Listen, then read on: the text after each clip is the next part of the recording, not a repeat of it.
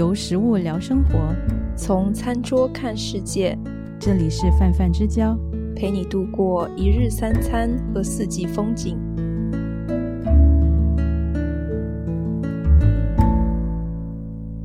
家好，欢迎来到二零二四年第一期泛泛之交，我是俏鱼。大家好，我是马倩。嗯，新一年的新节目，新年新气象，我们也换了新片头，第二季哈，这个、嗯第二季，哇，这样说出来就很有成就感。看我们能办几季。嗯，对。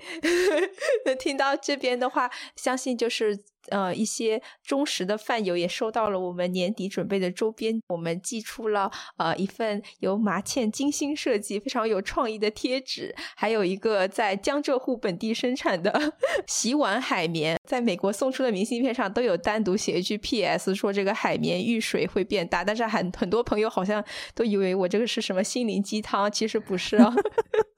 对对对，呃，有的朋友会以为是一个小挂件，或者是甚至是那个那个杯垫，嗯，就有点像。还有还有个朋友说，是不是有点一呃像扑克牌？呃，因为边缘的确有点像啊，但是我们是本着就是想送一些比较实用的东西，又跟厨房有点关系。其实它是一个洗碗的海绵，大家只要把它放在水中，它就会膨胀开来。对对对，然后也希望大家的人生都是这样，遇水则发。嗯，对，发发发。对对 对。刚过去了一个月呢，也有一位匿名的饭友在 Buy Me a Coffee 上面给我们打了饭，那谢谢这位匿名的饭友，谢谢。好，那我们现在进入今天的主题。那今天呢，我们想，呃，这是一个我们备选了很久的一个话题吧，跟广告一样，我们也想梳理，以时间线来梳理一下我们曾经看过的美食节目。美食节目，对对对，因为我年纪不要说年长个几岁。也没有，我看的我们俩的时间线都还挺一致的，我感觉。对对对对对，其实我最早对美食节目有印象是那个凤凰卫视的《方太厨房》，不知道有没有看过？我没有我就，很小，我小时候好像就没有。感觉凤凰卫视是家里要买那个电视卫星才能看到的那种台，哦，是吧？对，只能在有就是那个卫星天线的地方，然后好像还有一要有一定的资质吧，才可以收那凤凰卫视。Anyway，我记得《方太厨房》那个节目给我的印象就是一个戴着眼镜，然后短发的一个慈祥、慈眉善目的年纪老太太，也不，她也不是很老，那时候虽然叫方太。她就穿着一个围裙，然后我都忘了他是是配音的还是原声的。他就在演示怎么做菜，然后给我唯一留下的印象就是他用的那些透明的玻璃碗，成套的那种玻璃碗，嗯然后把所有的那个配料都摆在里面，然后还有他用的那个量尺，就是那种什么茶尺、汤匙，就是 tablespoon、teaspoon 这种计量单位。以那个为计量单位告诉大家啊，要放一茶匙的糖，什么一茶匙的盐之类的，然后就觉得很新奇嘛。嗯嗯，就是 那些那些小勺、那些碗，给我留下了印象。他们当时是用那种瓷的那种说一茶匙，还是说是真的是量杯真的是那种嗯美式的那种，就是一套的啊那种各种样，所以对我来说完全没有见过嘛。嗯嗯嗯，然后，然后那然后那个单位哈、就是茶匙和汤匙，然后就 对，就觉得好好好新奇。那时候我还有模有还去，就是我们玩过家家的时候哈、大家就在扮演厨房的时候，就有模有样的弄用用沙子，还有用那洗洗碗的那个泡沫，就用那个沙子来做盐，用那个泡沫做糖之类。嗯对对大家就在那里模仿，就开始模仿说一茶匙的那个盐，一茶匙的糖之类的。我小时候没有看过这个节目，但是我记得就嗯是小学里面小女孩聚在一起，就是用用那个操场边的沙沙土土，就会用叶子开始做饭，这种对对，我们也是，是的，是的。就大家就假装在吃土这样子。但是我觉得那个透明的玻璃碗，真的就是小时候看电视上的美食节目，就是印象最深的一一个特征。对，但所有东西都是已经给你 prep 好，所以这个是你是是你记忆里的那种像 Julia Child 一样的美食呃启蒙的节目。方太，嗯嗯嗯，是到了小学，小学的时候，我印象就比较深刻，在央视 CCTV 七就有那个刘仪伟主持的《天天厨房》Yeah，对，印象也特别深刻。他就是头发不是很茂盛，然后 然后他的普通话也不是特别标准，因为他是有点川味的那种普通话。嗯嗯嗯嗯，然后每次做饭的时候就是话很多。我现在再回头去看，就觉得这个美食节目就前面怎么有这么多的铺垫跟那个 intro 这样子，而且他那时候穿的也是很随意的那种，不是正式的什么厨师服呀，非常家常的感觉。对，然后就是便服，然后穿一个白围裙这样。现在再回头看，发现除了他这个普通话不标准、很不央视以外，他就是出现的一些口误也不会修正。那时候还是比较一镜到底的感觉。而且他也不是专业厨师，我觉得这个他是一个学中文的人，对。然后，然后就发现他在节目里像掉书袋啊什么，他可能说错了那个朝代，也会就是进行马上更正。这个东西就现在看来就觉得很接地气的一个存在吧。对，是是是是是，就是眼前一亮吧。对那个年代收看那种美食节目的我们来讲，嗯，就首先他是个男，他是个男，对。但是小时候好像在电视里面看过做饭的都是男性为多，但是都是那种所谓的没有个性，只是一个穿着白色厨师服、戴着那种厨师帽在教人做菜的那种一个存在。没错，然后像动画片方面的话，我们俩印象深刻的都是呃，中华小当家。对，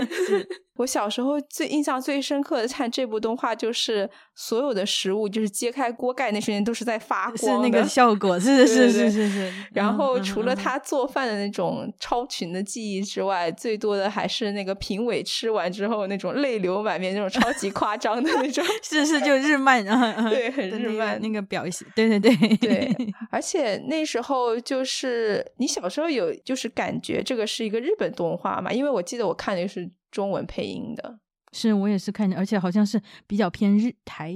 港台腔的那种配音，是嗯嗯嗯嗯嗯嗯，就是我小时候好像就没有概念这个是一个日本动画，因为它讲述的都是国内的这种菜系。哦，我我我经常会把它和那个功夫小子。就这两个给给给 mix up，就是会混在一起。有的时候会觉得他，哎，他是有没有，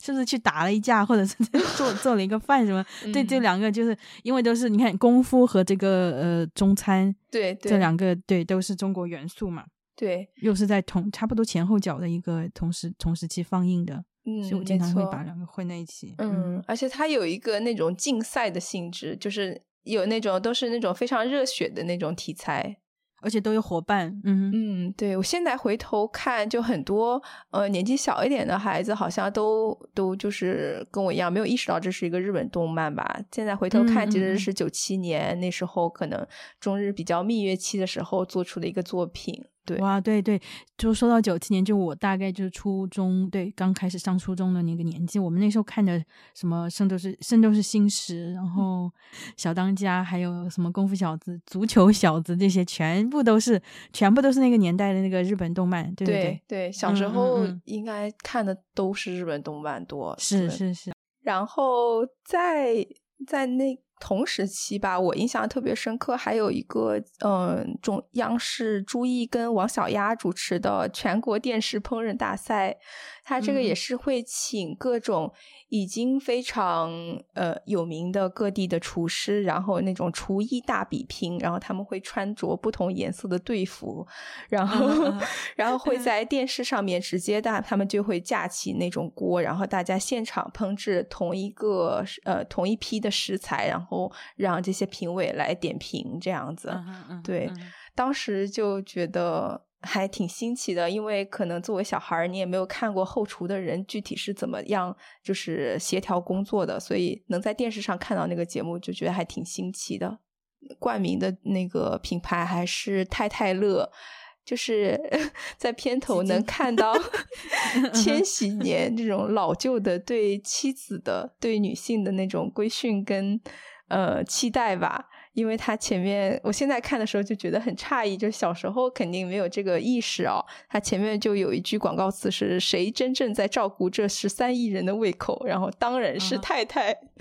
然后还有像那种幻灯片一样的，他是完美主义者，然后家庭，然后下面一个英文大字 “perfect”，事业，然后再一个大字 “perfect”，入得厨房，出得厅堂，就是那种非常刻板印象的文字。哇，天呐！我觉得这个可以当做一个典型案例，嗯，真的可以可以来分析一下。嗯哼嗯哼，没错，就是他在说完说是太太在照顾这十三亿人的胃口之后，然后马上进入那个节目，然后后面所有的厨师都是男性，就是这个差异就还挺有意思的。对，这然后你说到这个，我突然想到，嗯。我对方太厨房最初的印象就是还有他这个名字方太，我永远不知道那个方太叫什么名字，他就是方太，而且他这个方太这个方是说他先生姓方，对，应该香港呃他才叫方太，是啊是啊，对，她是方家的太太，还是说她自己姓方，然后她年纪比较长，所以大家叫她方太太这样。我当时有这个有这个疑问，一直没有解开。至今我都不知道她 叫什么名字，只知道她叫方太，就感觉像人家呃，就像你说那个太太乐那个冠名的广告里面的那种一样，就全部都是一个模糊的一个概念。对你就是一个妻子的形象，是是是，对。然后其实也能在这个节目里面看出一些中国厨师的，就是整体的 demographic。就是你能看到很多人，可能他二十六岁、二十五岁出头，但是他已经就是从事这个厨厨师十三年这样子，就能想到哦，这个人可能十几岁就开始当学徒，就开始学徒，嗯，当厨师了，嗯，是是是。对，但是我觉得这一类的厨师基本上还是比较寡言少语的一个形象吧，在厨房里面，特别是当他们穿上那个制服哈，所谓的那个厨师服的时候，就更加看不到他们的脸，嗯，就是看不到这个人作为一个个人的存在的那种感觉，就他还是一个技艺超群工匠的那种感觉。初中那个阶段，电视还是我们唯一的媒介嘛，对，然后到了高中开始有互联网了，然后还有很多外国引进的节目。我记得那时候我看到的第一个国外的厨师节目就是那个旅游卫视的一档引进的，它已经是配过音的，哎，是配音？不不不，它是有字幕的，应该说，嗯嗯，它是原声。它那时候的节目都是用原声，然后有字幕，非常非常好的那种一个学习英文的一个途径。我记得那时候我看的就是 Jamie Oliver 的那个大成小厨，中文翻译的原文叫 Naked Chef。对他其实这个名字也起得很好，Naked Chef，因为。他想就是展示一种非常纯粹的吗？还是对对对，就本真的那种，没有任何修饰的一个家庭，在在家庭厨厨房的那个呃那个 setting 里面怎么做一桌菜这样？而且他都是在一个宴请的一个 setting 下面对吧？就是针对这一批人会做点什么菜那种。对，是的，所以哇，我真的太有印象。我当时的启蒙，就之前在有一期我也提到过嘛，就是看到他怎么去发面，怎么去呃把那个迷迭香嗯揉到，还有很多橄榄油浇在那个面团里面，然后用手指头这样搓那个 面团，怎么把那个对福卡夏准备好，就徒手这样做哈，用手新鲜的食材，然后也没有那种透明的玻璃碗。嗯，就是，对，就厨房里有什么用什么那种。是，对，对。然后那些香料都是现采的，比如说去他的花园里面啊，嗯嗯。然后怎么样？就在他自己家的厨房，虽然也是演播室一个 studio 的那种，但是是他们家的厨房什么的，就非常接地气。对，对，我觉得他整个节目里就是。不介意把自己手弄脏的，像他处理羊腿啊什么的，就一把香料什么，嗯，在橄榄油里面，对，就往那个肉里面塞呀什么的，就特别特别原始的一种，嗯，跟跟我们可能印象里西餐那种。还是刻板印象还是有点不一样，那时候的。对对，而且他这这个厨师 Jamie Oliver，他作为一个个体，嗯，作为一个就按现在话来，就是作为他的一个 IP 哈，嗯嗯，出他就非常的出挑，就你就看到这个人，然后看到他穿什么，穿的就是一些 T 恤啊、格子衫啊什么的那种，非常非常的轻松家常的状态。对。我其实嗯，之前没有看过这场节目。我知道 Jamie Oliver 他已经步入中年了，所以没有看过这场节目的人一定要去搜来看一下，因为你就发现一个这个乳臭未干，就是脸上都能嫩的掐出水的一个 Jamie Oliver，就没见过原来 Jamie Oliver 这年轻的时候也这么帅。哎，对对对，就是那种中年男人没有发腮之前的那对，而且他当时的声音好像也更稚嫩一些。是是的，是的，是的，真的。对，然后他当我这两天看的时候，就有个细节，就是你觉得就能看到很多就是小孩的这种 personality，因为他就说有一集里面他就用那个香草夹直接用 food processor 打成香草糖，然后他就说这个也还是一个很好的礼物，就给我爸妈送了一罐，给妈妈送了一罐，他一年都还没吃完，呃，他也他他也说这是一个很好的礼物，就是有这种小男孩那种羞涩，他其实不是很确定妈妈到底喜不喜欢这个东西，但是说我妈。妈说他喜欢，他肯定是喜欢。对，就就他就非常适合电视，所以他通过这个节目几乎一炮走红了嘛，对吧？是的，是的，也是算一个横空出世的一个存在。我们那时候我在那念高中嘛，我同时候的有些同学在初中毕业的时候就选择进入那种职业高中，职高去学学厨师，是因为这档节目吗？不不不，就是我想我想说的是他那个对比，就是同龄就差不多那个年纪的，就 Jamie Oliver 在电视里面感觉也是。就感觉是一个很年轻，就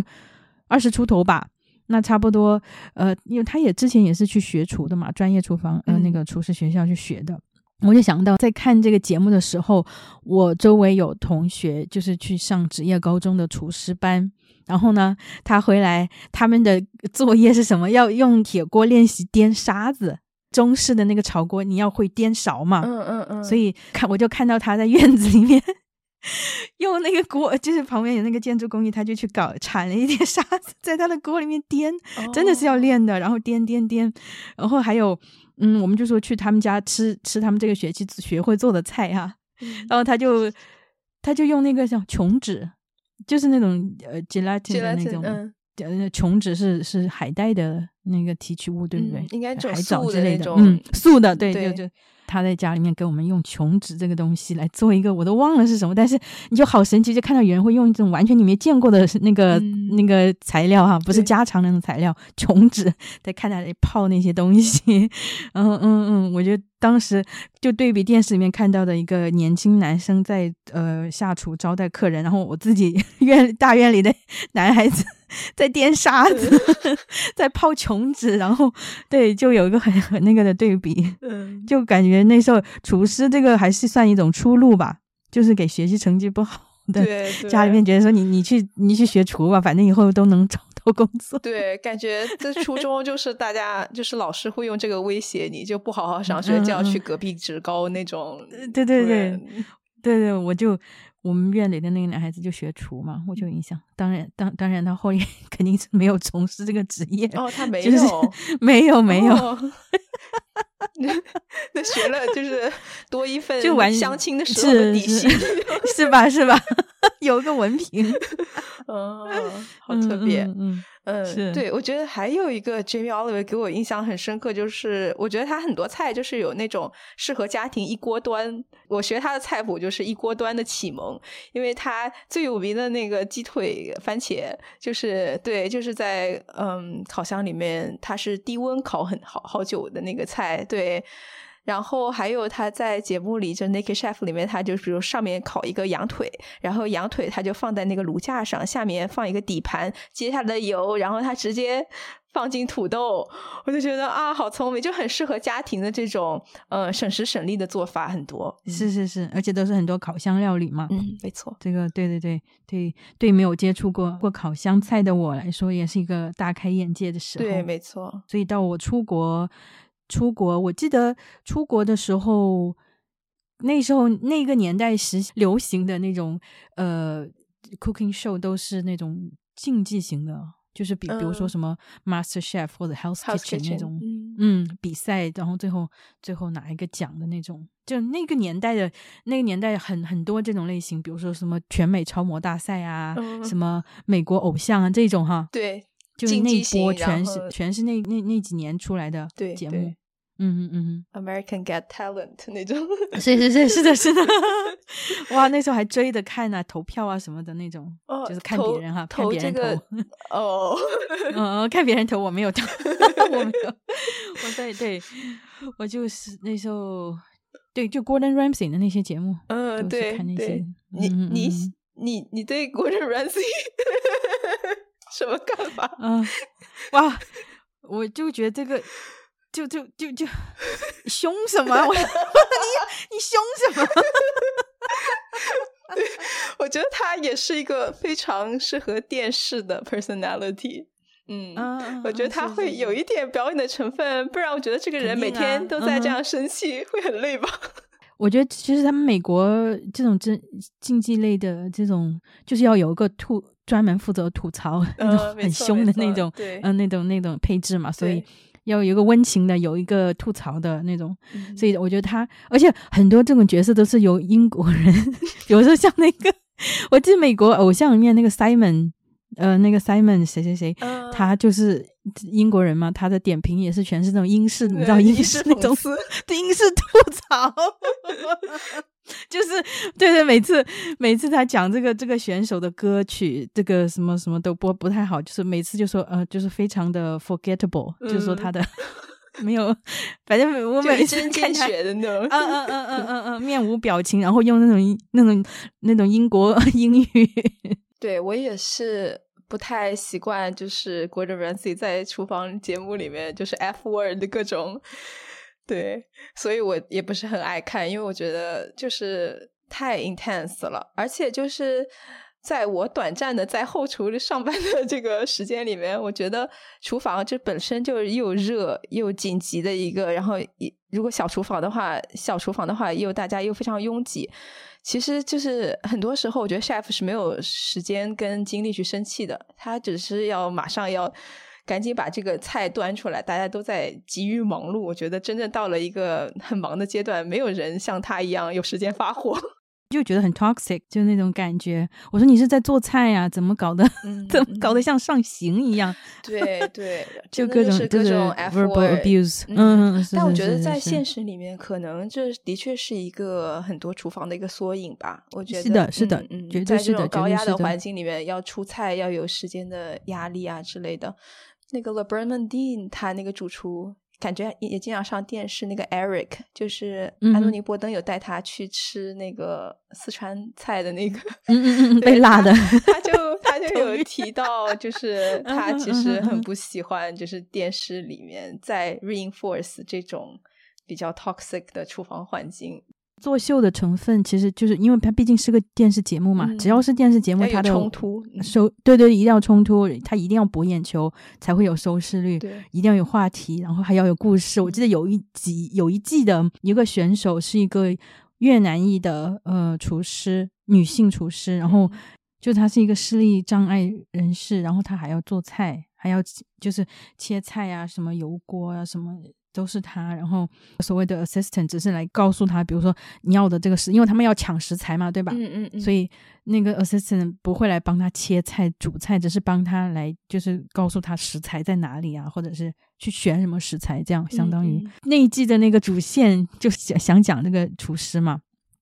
他们那一季的核心人物吧，就是说这种重很多人的这种真人秀，他一定要选几个非常突出的。所以那那一季就 feature 在这个人身上。我记得那时候就他一直过了好多好多关，哈到最后要以他这种移民背景来讲故事嘛，就在讲啊，他要他要 recreate 他小时候吃过的爸妈怎么怎么给他做的那些菜啊，然后要讲一些故事，然后 Gordon Ramsay 竟然竟然流泪了，你敢相信？然后就对对对，就就就搞得很煽情，然后然后呢，冠军肯定是给他的了。然后就，因为他们那时候冠军有一个奖品是可以出一本自己的菜谱嘛啊，然后他那天 Gordon Ramsay 还把那个所谓的哈，就是那种他已经帮他提前做好的一个菜谱书打印出来，然后交给他说你你摸摸看，这就是你的菜谱书，这样什么什么的，就搞得很煽情嘛，嗯，就不太符合他平时的形象。嗯嗯嗯，反正他就要讲故事嘛，他就选一个典型人物，把这个故事讲出来，然后搞一些煽情啊，上一些价值的，嗯，大家都很吃这一套，我记得，嗯，唯一他，我觉得他的那种生气有用武之地，就是我还比较吃的，就是他有一个节目，就是上帮那些在失败边缘的餐厅，就帮他们改变他们的餐厅，是是是是。我有印象，我有印象，真的能看出很多餐厅它并不是就是除了那个做饭水准不够的问题，就是有时候有些老板的确真的是非常固执，不愿意接受改变的。然后那个节目里真的能看出他很多苦口婆心，他的生气之后的他的失望，他想要这个餐厅也变得更成功的那种急切的心态。那个节目我觉得他我看着还是比较比较喜欢的。对，到时候在介绍栏里面会加一下这个名字，因为我一下子想不起来那个名字叫什么。对我也是，但是我看我记得有印象，对那个我看了好多。嗯嗯。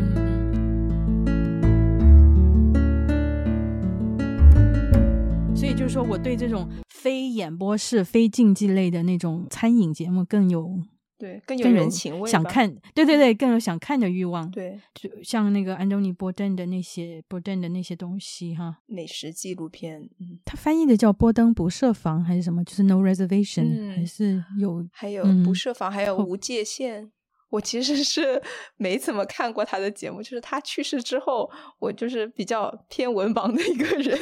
就是很多 名人我都是他去世之后我才开始了解这个人，然后他的应该也是，然后但是之前就是不知道这个人的时候，就偶尔有看到 Parts Unknown 里面讲洛杉矶那一集，然后那集里面就讲了那个 Koreatown 当时九二年那个 Riot 的事情，所以当时还。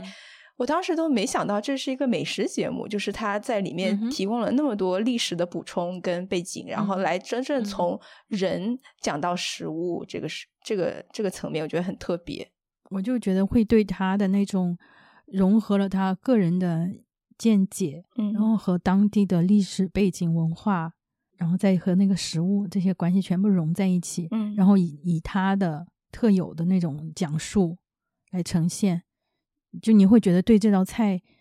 对这个地方，然后对那个事情，就非常一种很全面、很立体的。嗯，没错。就嗯嗯哼，就食物承载的东西有哪一些？就是他，就是他个人魅力。酷的那种人嘛，嗯嗯，就花臂男，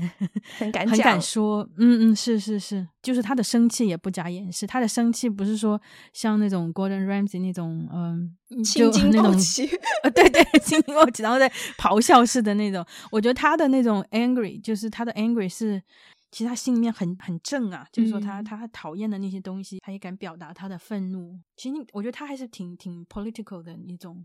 一个 voice，嗯，就他这个节目，嗯嗯，对对，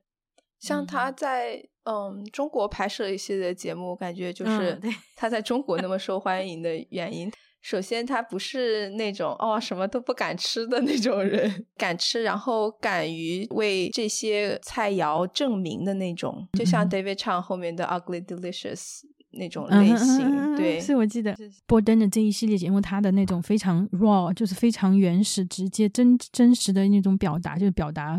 他所有的情绪，他的愤怒，他的，就让我感觉到非常真。他给我的感觉就跟那种《舌尖上的中国》这种类型的纪录片带给我的感觉是完全不同的。嗯，就《舌尖》，你会觉得他他非常的字正腔圆。嗯。他毕毕竟解说解说的配音都是那种央视腔。顶对顶顶级的那种配音大咖，央视腔，然后对又是男性的声音，嗯。嗯，我就我就觉得为什么是一个以男性的声音来配这种？对啊，因为其实我一直在想，做食物的都是女性为多，嗯哼嗯哼嗯哼，那只是是谁在照顾这十三亿人的 的胃口？是太太啊，太太，那我是爹。啊，对，而且我其实看的也不是很多。我首首先，我觉得，嗯，就是我觉得，如果你是来自那个地区的人，然后你看这个节目，你会很有那种回家的感觉吧？因为可能就是第一次那么深入的去拍这个食物的景观这种纪录片。对，而且他也是，就是也是选取聚焦在那种个人嘛。对对，就是比如说一户人家，但是就是你还是不知道他的姓名。嗯，对，个体还是被模糊的，主要还是一个实物的幻灯片的，很精良优美的幻灯片的感觉，就写的很好的那种高分作文。对，就是他很好，他有。它有所谓的抒情，它有比喻，正确的三观，对对对，画面也很美，配乐、配音还有拍摄手法，以当时的那种实物纪录片的水平来说，绝对是称得上顶尖制作。嗯，然后也唤起了很多国人那时候对这种归属感嘛，东方人的那种对家、对食物自豪感，民族自豪感。我记得那时候这个节目还带动了一波那种呃。相关的食材的那种销量，比如说诺邓火腿，就大理的，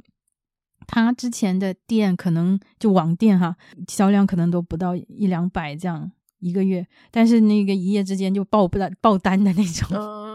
嗯嗯，章丘铁锅那一集也是铁锅一夜之间也是最初的那种带货节目。对对 对，其实还是需要这样的节目，把民间的东西发掘出来。对对对对，就像那种你去那种韩国餐厅，每个餐厅门口都贴满了各种那个明星上综艺在居家吃过的照片。嗯嗯嗯嗯，对，这种给当地的人带来一些知名度和收益，但也有反作用。我记得那有一集是讲广州一家面馆吧，做那种竹升面，嗯，它就是需要用到一个人工用一个竹子做的一种切面的工具，然后要去压竹子做的那个机器去压那个面，切的很细吧，嗯，然后那个店后来好像房东看到很多人排队吃面嘛，然后他就把那个房租提。提高了，嗯，对对对，然后店家好像就搬，不得不搬家嘛，嗯嗯嗯，就也有这种不厚道那个房东，是，所以就说对比像嗯波登这种个人型的人文纪录片和这种《舌尖上中国》，就有一种感觉是，嗯，要怎么讲？我觉得一个是还是把人作为主体比较多，因为他会跟那些店家讲这家店的历史啊，从什么。Great grandfather 那边传下来的一家店，那个店主为什么想把这种呃旧时间保留在这家店里面？即使人家要买走他的店，他也不愿意买的原因啊，会讲这种背景故事很多。但是我觉得《舌尖上的中国》还是嗯以食物作为叙事主体吧。嗯嗯嗯，对，嗯，我就想到那个有一期讲那个藏民去采松茸。然后松茸采完之后，可能收的价格在收的价格很低，然后呃等到处理完之后，在餐桌上那个价格可能是十倍百倍的那个那个，但是那个故事就戛然而止了。然后我就想到我之前就看短视频里面看到说，那种嗯西非的可可豆的农民第一次吃到自己种的可可豆吃的那个巧克力。他的那个反应，他那种喜悦，说哦，原来他们就是能做出这么可口的东西，就这种这种人人跟食物，人跟他自己生产或者是嗯种植采集的食物的这种联系，还我还挺想看到这种东西，嗯。嗯嗯，对对对对对，这是很好的一个角度，就是《舌尖上的中国》，我觉得就他带着那种宣传任务哈，就高过于这种嗯哼。这种个体展现吧，嗯嗯，就那个时候掀起了一股，你说一种爱国风潮都不为过。嗯，对，毕竟吃是中国人这么重要的一件事情，然后我们以吃，我们以嗯我们的食物食材所自豪，也是一个非常自然的逻辑。我感觉 是的，是的，是的。我觉得到现在为止，只要还在做美食相关的那种嗯传播的节目、传播的内容的话，都都会提到。我都会会用那个片头曲，嗯，就会相当于成为一种像新闻联播片头曲的那种存在，嗯 嗯，就会放一小段那个音乐，还有，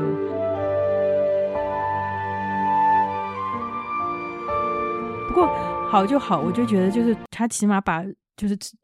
就是陈小青导演专就拍实物纪录片这个这个东西做起来了，对。他后来不是自己从央视出来，自己做了自己的那个制片公司嘛，专门拍那个纪录片。然后最近也上了一部，刚刚才开始的，就是他也是也是走那个开始走那种线路，就是有点像波登的那种吧。他去跟不同城市的地方的人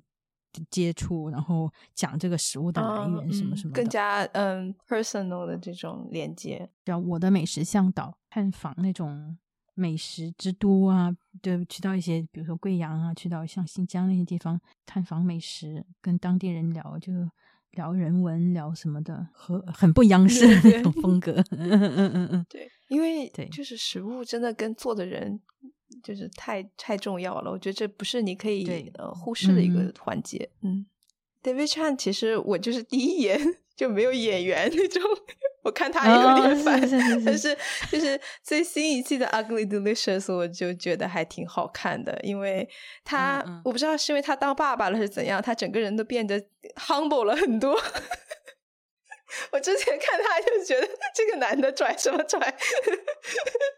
然后我也不是很喜欢他做的那种 Asian fusion，对，所以但是这一季就是 Ugly Delicious 看的还挺津津有味的。他有就是去吃，他就很 humble，就说自己就是虽然吃很多在美国餐厅，在美国的印度餐厅吃很多印度菜，但是我发现我对这个 cuisine 一无所知。然后他就去真的去印度跟 Aziz 一起去探探寻真正印度菜是什么，对，让我觉得自己也很无知，就是随着他的旅程也学到了很多这种感觉。嗯嗯嗯，是因为有孩子了嘛，所以要有孩子。对我对 David Chan 就是他的那些，对，就是在电视节目看到他比较多，然后还买过他办的那个杂志，那个 Lucky Peach，对我每期都买，然后后来就停刊了。嗯，他也是个人风格非常鲜明的一个，嗯，很多很多观点，很多很多输出的一个厨师。然后他会让我想到，就是那个 Beef 里面那他们家那个 cousin，没错没错，从长相到风格、讲话的那种感觉。对，我觉得把那个饮食的那种奇观展示加个人故事平衡的最好的那些节目，应该是 Netflix 出的那一些，比如说 Mind of Chef，或者说 Chef's Table。就每一集看的就觉得像看了一个小电影的感觉，你就觉得这里面有人，就有人物，有食物，然后有故事，就你会看到这些。当然，他会用那种非常非常极致那种手法去拍那些食物，呈现那些食物的样子。呃，那本比如说那个荷花茶，怎么一朵干的荷花怎么在水里面打开呀？什么那他会拍那一些景观事态，嗯嗯嗯，那个。韩国的一个尼姑厨师，对。对对对，我觉得这集也的确就是非常不同，因为他他们好像在节目里也有提到说，可能其他的厨师他最终都会落入这个摘星啊这种的嗯这个环境里面，但是他是与众不同，他就是。就是给普通人做饭，给寺庙里的人做饭，因为他讲到他个人的故事嘛，我自己有印象，就是他讲他怎么从家里面出来，怎么样去决定去。出家，他家人对此的 反应啊什么的，就他平衡的很好吧。个人故事，然后看得到美食，你就会对这个人有印象。The Man of the Chef 是不是也是 David Chan feature 他比较多？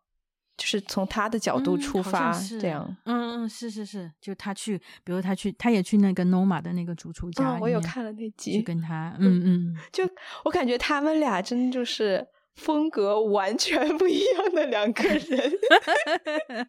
嗯，对，就是，但是我觉得他也他也是有受到很多 inspiration，是他那个主厨亲自去采那个湖边的草啊什么的。我觉得那 Netflix 拍的这一系列饮食的纪录片，大家都可以看见，哪怕你不了解，就不了解其中任何一位厨师。他的风格，或者说他做的菜是哪个菜系，他的餐馆得了多少颗米其林，就你会看到这个人，哪怕把他当做一个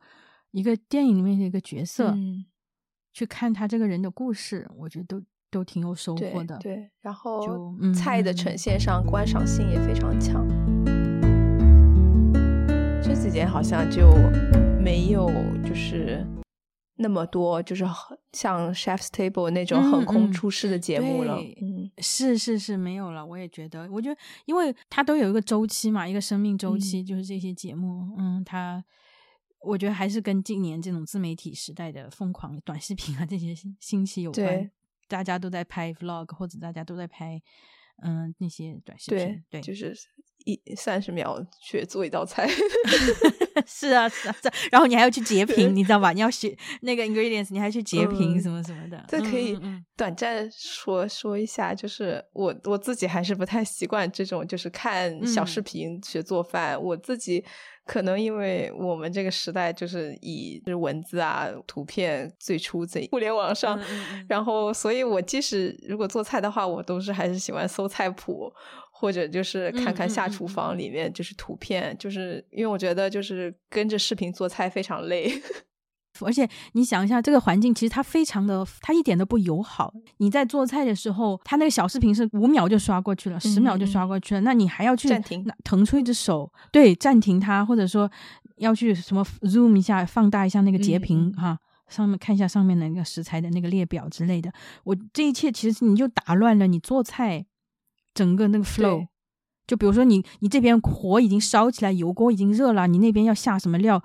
你还要去再看一下，就我就觉得非常的 不友好那个体验，说不定他就把那个锅给烧糊了呀，或者这里又多多加了一点什么，所以就对，还是像你说的，我们这一代的呃网民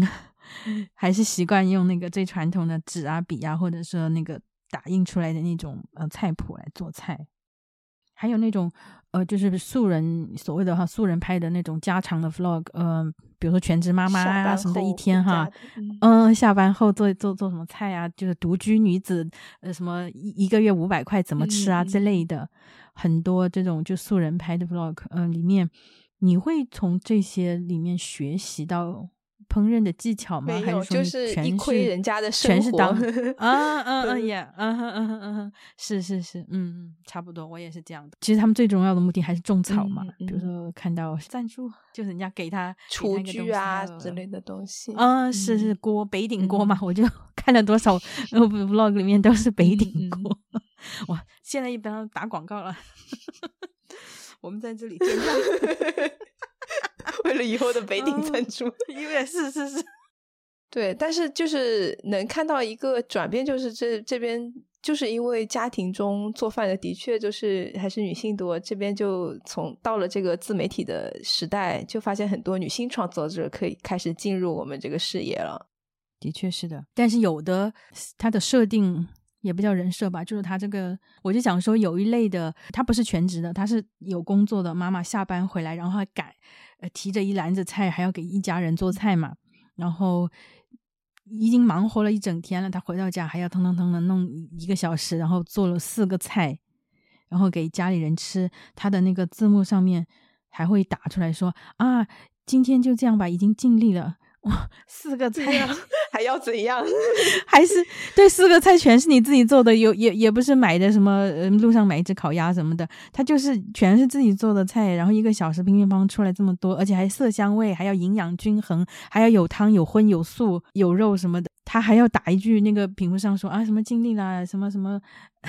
那种，我就觉得说哦，就我感觉就像就是。你刷社交媒体看到身材身材非常好、样貌非常好的女孩子，可能那个年轻的女孩就会有这方面的焦虑啊，相貌焦虑啊。那可能如果当了妈妈的人看到另外一个妈妈，就是忙了忙活了这么久，做出了这么多色香味俱全的菜，然后她还说随便吃吃这种，随便随随便吃吃，对对对，这方面的压力对吧？嗯，对，是的，是的，我就是说。不是说全部都是这个风格，只是说看到的一一两个这样的博主，我会对心里面会咯噔一下。我说，就是说，woman。啊，饶了我吧，就是这样的感觉。我也有看到一些，就是以糊弄为人设的那种，就是给孩子做辅食，就是什么冷冻的东西都来一点，上锅蒸蒸出来，跟感觉像猪食一样，然后孩子吃的特别开心那种。啊，是是，对，就是要感觉最好就是百花齐放，大家摆烂的内容也多做一些，也不要有一种那种呃雌竞的感觉，不要卷，就是大家不要卷。呃，牛肉可以卷，羊肉可以卷，我们不要卷，不要卷。对，还有一类跨国家庭的话，让很多外国家人尝试中国菜这种 reaction，嗯，要么就是比较能唬住外国人那种皮蛋啊之类的，嗯，鸡爪啊之类的，对，或者就是螺蛳粉，嗯。那些可能生命周期还挺短的，你觉得？大家会看就火了一阵子，而且有些感觉表演性质还挺强的。嗯，呃，对啊，对对对，反正就是看剧看的好像就那些吧。就是说，你给他们吃的菜八九不离十，就是那些那种你能想象到的哈，那些那些菜，然后那些 reaction 也是比较城市化的，看一两个你就觉得就就 OK 了。还有一个类别就是，我觉得小红书之后吧，特别多就是女明星做饭，嗯，代表人物董洁，对，从国民初恋到国民妈妈的那种，这种视频就是像像明星 vlog 一样，就是感觉。呃，普通人拍 vlog 就是可以有当明星的感觉，那明星拍 vlog 就是自己把嗯跟普通人接近的一个方式。嗯啊，是是是，所以所以所以后来他做直播也是，我觉得跟这个也有一种递进一种一种关系吧。没错，觉得他他并不说他处心积虑的、刻意的去先去用这个做饭这个东西去，哎，也许人家有这样的策划，我们也他不知道。之前好像有分享好多年，先是做了小红书内容好多年，嗯对嗯那也有可能了。但是他至少就是他整一个基调卖东西的后来的那个价位啊什么的，跟他前期的分享还是一个比较恰当的一个，一还是一致的，他的嗯人设嗯还是一致的，嗯你不会说女明星去用。那种特别特别廉价的五三五的品牌，对吧？对，就像他们有人就吐槽说向太就是带着珠宝，然后 九块九包邮，就就不太对劲。这条路可能大家就是，比如说看到董洁成成呃所谓哈成功了，嗯，所谓的呃又翻红了之类的，好像就就就有的人就开始模仿，嗯嗯嗯，这这这个路径，就是先先生活类分享，嗯、下厨分享，然后积攒所谓的吸粉哈，吸了以后到一定程度就开始直播，然后卖自己品牌哈，就自己的品牌的货之类的，或者是做自己的一个直播间这样。嗯，好像差不多都是这条路，然后有的可能还会获得一些更多的工作机会，嗯因为毕竟你有所谓的粉丝群众基础已经够了嘛，大家就开始给给给他更多的工作，这样本资，对，也是一种娱乐行业、演艺行业。其实也能看到，就是为什么女明星要通过做饭，通过这个自媒体来在第二春，就是因为国内演艺行业可能对中年的女性的角色就没那么多了，她们已经渐渐淡出了就是剧本希望她们成为的那种人。是啊，因为他们这个年龄就是跟他们匹配的讲他们故事的剧本基本能就基本都没有。你要不就是那种年轻女性那种小白领、都市白领，嗯然后要么就是那种婆已经到了恶婆婆和就是恶毒婆婆和那种呃那种呃为家人操劳了辛辛苦苦一辈子的那种女性的形象，对，就就没有中间这个是空白的。我现在想不起任何一部在聚焦在中年女性讲中年女性的那种。要讲也是当做工具人来讲，比如说这个哇，他他都多么飒呀，他离了婚了，他又失业，就像那个我的前半生里面马伊琍演的那个，就完全是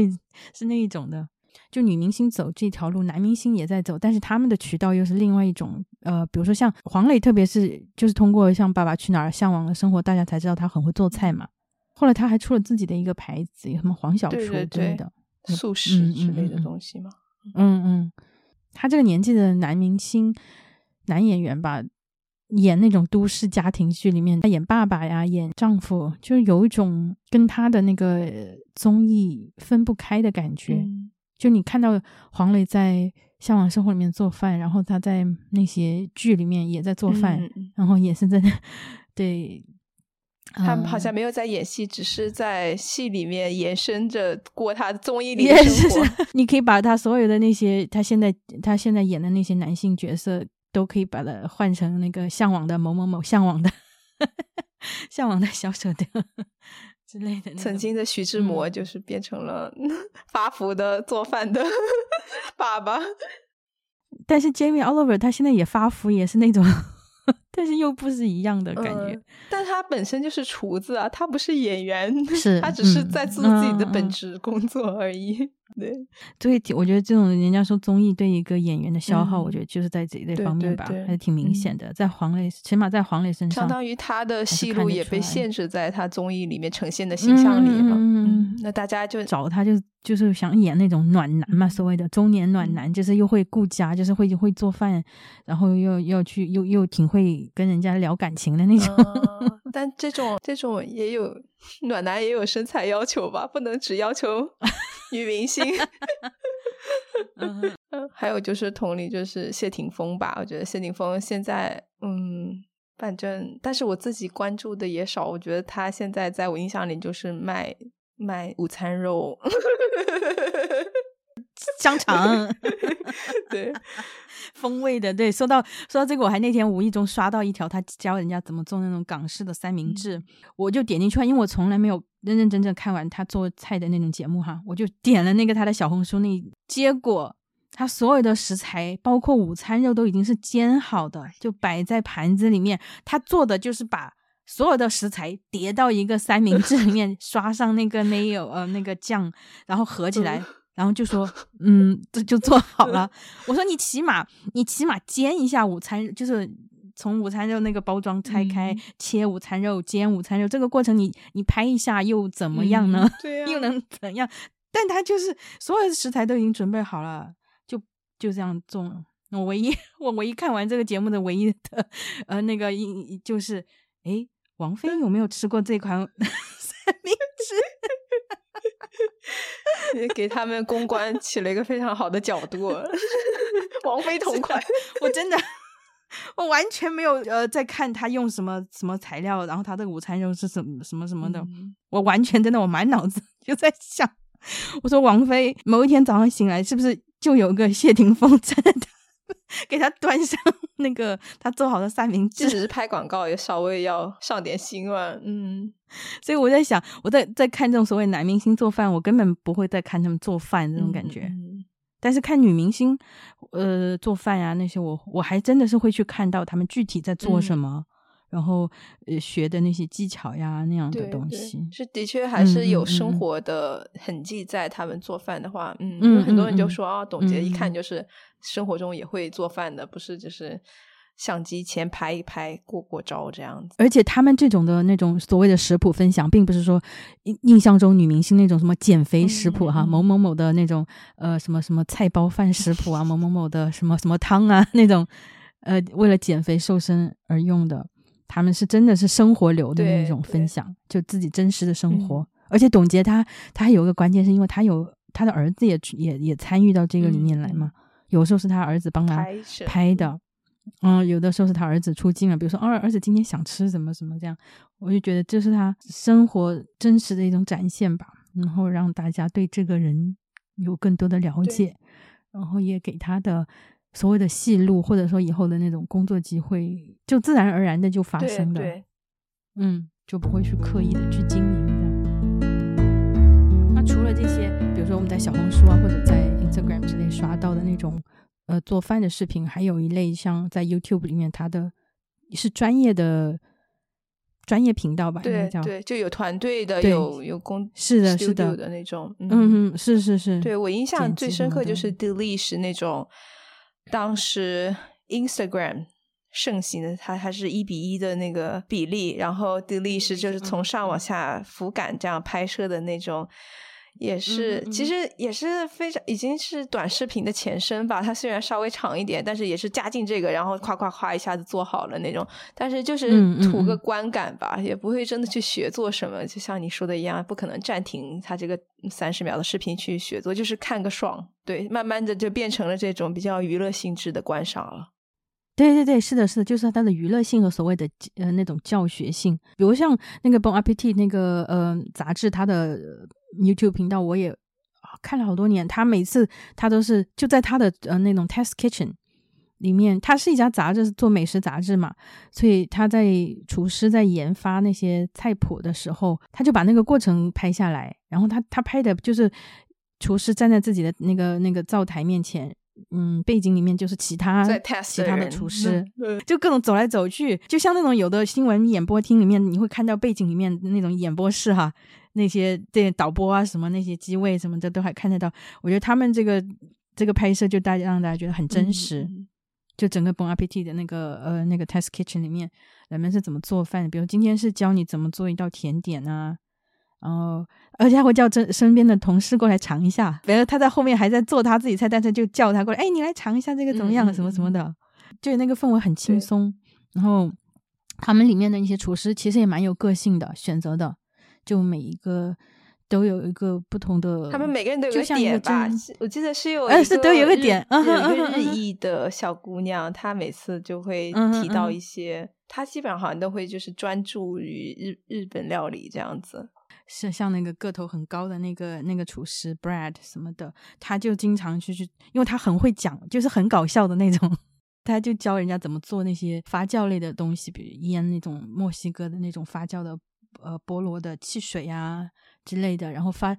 效果很好嘛。后来他就被派到 做那种户外节目，比如说去到呃这个地方那个产地。原产地呃食材的原产地去探寻这个食材是怎么做出来的，然后他去参与，比如说哦这把刀是怎么打出来的，那个从嗯，就是他会去以他的视角来看嘛，就是有点像那种波登的那种节目，比较深挖的。嗯嗯，对对对，然后他亲自到现场，就不在不再是在那个呃他们的那个 test kitchen 里面，然后就他他这个个人魅力很大。观众都会看他们，然后就很有梗嘛。他说那些，后来就有周边嘛。他说 他的那些 catchphrase 就印在 T 恤上啊，印在帆布包上，印在水杯上啊，就卖的很好。这样，嗯嗯，就发展的后来还有那种戴着眼罩去盲猜一个食物是怎么做出来的那种也有，就挺有名的。而且他每一期戴不同那个的眼罩，就那种 sleep mask 那种眼罩，然后。就光凭那个手指头摸一摸，然后尝一下，然后他不能看到这个食物是什么样子的嘛，他只能是去靠他品尝，去摸它的 texture，然后让他来呃复刻他吃到了这个菜，从造型对，从造型到到它的材质，到它的 taste，就到它的那个味道，全部都要尽量给它还原出来嘛。然后嗯嗯，就特别很很特别的一个节目，然后很好玩，娱乐性很强，嗯。是的，娱乐性很强，然后大家看得津津有味，所以你看他们这个频道的设置就很平衡嘛，有这种类型的，有那种呃户外的。疫情期间，他们也在自己的家里面，就是他们自己的家里面的厨房里面，哇，太好看了！就是那种纽约，咱们在纽约嘛，纽约那种小小的公寓里面，半个厨房，就看到，嗯，真的，真的，真的就是半个厨房，然后他的他用什么材料，然后。然后他他还说啊，你们看到我在这里，但是我看到我妻子在做普拉提，就他现在在做什么动作，他就在我前面，因为大家都是那种疫情时代在家嘛，所以嗯，就觉得那个时候我就就觉得这种这种美食节目很对我的口味，真实。看这些，Delish 有一个系列我也看了很多，就是那个女主持人会去美国各个连锁。就是 Olive Garden 跟 Cheesecake Factory，它就是吃遍每一道菜，吃遍菜单上的每一道菜。因为这个系列跟 June 的系列是在他们就是最 popular 的。嗯，对对对，因为我自己是平时就是。不会想到去吃这种连锁菜，但是我同时又很好 奇，就是大部分美国人他们还是挺喜欢去的，就是他们在吃些什么，就是这给我就是不用买，不用进去真的付钱，但是也可以吃到所有菜，就是可以看到，就是一窥真实生活的那种感觉。对，这种就挺有意思的，就以以这种专业，他们有他们自己，比如说像 Bon Appetit 和 Delish，他们都是有杂志嘛，有那种实体的杂志，然后再做多媒体、新媒体的那种。嗯，内容就也是现在这种大趋势，对对，嗯嗯，但是也是很讲究个性的，就他们每里面的那些人，就是厨师是哪一些，出镜的人是哪一些，是哪一些人在做？对，我觉得他们都是秀场有有自己的 follower，如果那个人一旦离开，有自己的频道，所有人都会去到那边，就感觉是那种偶像男团里面，你是唯粉还是团粉？我又觉得现在他们走的都是伪粉路线。对网络时代，这个就看那个人。如果你博主本身没有意思的话，就是大家都是同质化的内容啊。如果他本身，哎，是的，是的，呃，镜头后面的人没有思想，没有他独树一帜的那个输出的话，就会很无聊。嗯，是是是，其实这种也很危险。就就是说，他还是就是太强调，我就想到老罗的直播。你说，你说，可以说，没事。我就。我就想到说，像那种直播带货的节目，如果说一个频道，它完全是靠某个主播的那种个人魅力，就 我们现在结合时事时事的评论了。热点，我就我真的就突然想到，对对，的确是啊，就像嗯 June 一样，他离开之后，他自己的频道也做得非常好。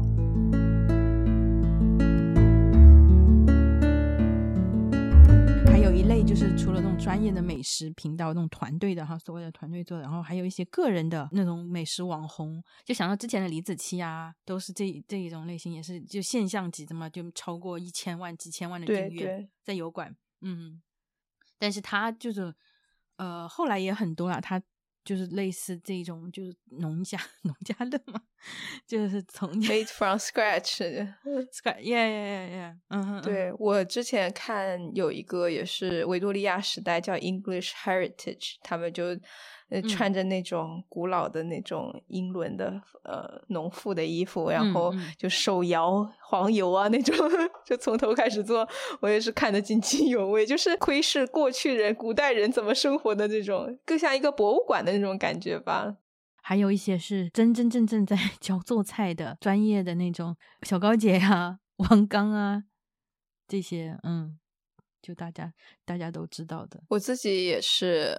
会，就是想到某道，但我做面食不多，就小高姐对我来说就感觉哦像，对我也是，对 我也是，我每次因为他是西北人嘛，都是面食很厉害，所以我每次看到我就是观赏，对观赏，然后而且而且还有小高姐，她的声音非常好听，就她的娓娓道来的感觉，人家说很妈嗯嘛，就是很嗯妈，很，我觉得她就是一个妈的形象，一个母亲的形象，嗯，听她讲，所以大家都叫她妈嘛，所以 就不光是留学生，我觉得对对，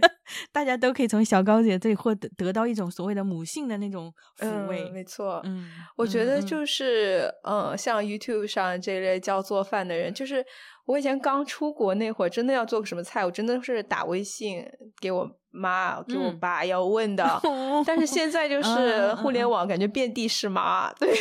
遍地是爸，遍地是爹。就是现在可能就是会先学一学网上他们这些专业的人是怎么教的，对，像卤牛肉啊什么的，都是从小高姐那儿学。哦，对对对，他这这个牛肉可以，我都我就觉得可以注册成为一个商对对对标了，跟张亮的那个卤牛麻辣烫一样，麻辣烫小高姐卤牛肉。卤牛肉，嗯嗯嗯嗯，哎，真的，我真的看过好多次，不管是在哪里，就是大家都在说用的是小高姐的方子，就卤牛肉这个东西。像像我刚开始接触韩餐，然后 Monchi 就是我的韩国妈妈，就是所有的菜基本上都是跟 Monchi 学的。然后他也是非常有个性，她就眼线画的超哎级，是是的，然后嗯，而且而且带着那种小发卡，对对对，然后她嗯每次，讲话都会嗯让食材就是有一个拟人化的，他他会有一个那个啊也是他的一个风格吧，就是现象级的这种美食博，呃，这么叫博主吗？对，叫博主视频，嗯。嗯嗯，小高姐啊，像 Munchie 这种，他们很 consistent，就是他们的从你去看他初期，就最最开始用的是最最简单的设备什么的，但是那个内容，嗯。它的内容、形式什么的都是非常连贯的那种。这种成功，我觉得就是在于它的真实吧，就是它不是为了立一个人嗯，设，没错没错，就说小高姐她就是这么做菜的，她就是一个这样的妈妈，她是四个孩子的妈妈，本来也是，她就是这样子呃对存在的，她不是说是演出来的，这个就很难得，就个人风格很明显。我觉得到现在的话，这种美食视频更多，呃，就有些人如果看到推送，还是会进去看一看，娱乐性消遣一下。然后更多时候还是嗯功能性吧。我觉得我需要做这个饭，然后再搜，然后再看看一看，再结合不同的呃菜谱，自己做菜这样子。哎，对对，哇，说到这里我就想到一个很很烂俗的一句话，就说当当我们在看美食节目的时候，我们在看什么？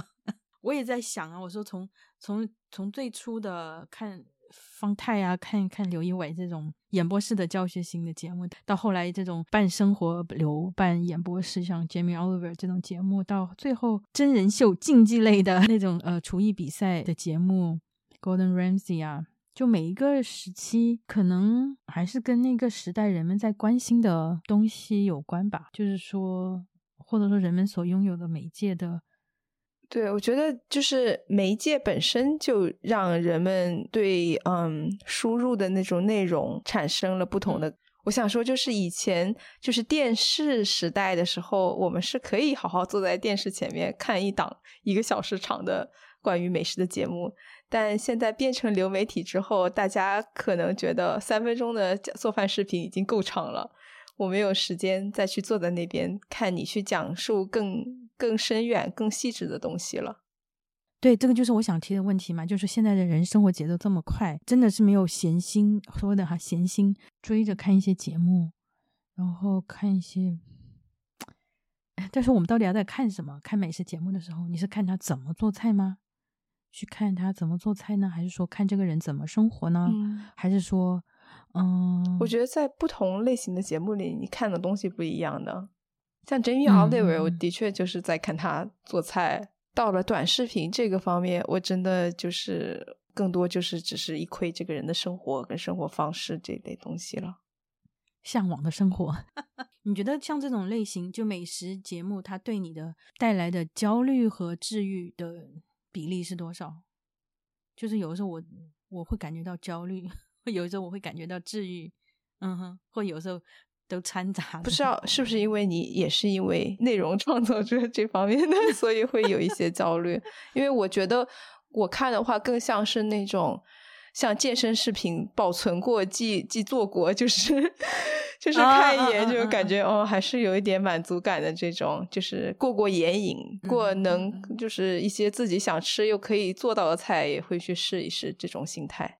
我还是会看一些就是想学的东西吧，嗯学的那种做做菜的呃步骤啊、方法呀、嗯嗯什么什么的。我觉得有时候有时候哪怕看到一个很小很小的一个环节，你之前没有没有试过的，或者说没有解锁成功的，但是看到了那一小步，然后自己再去实验一下，觉得哇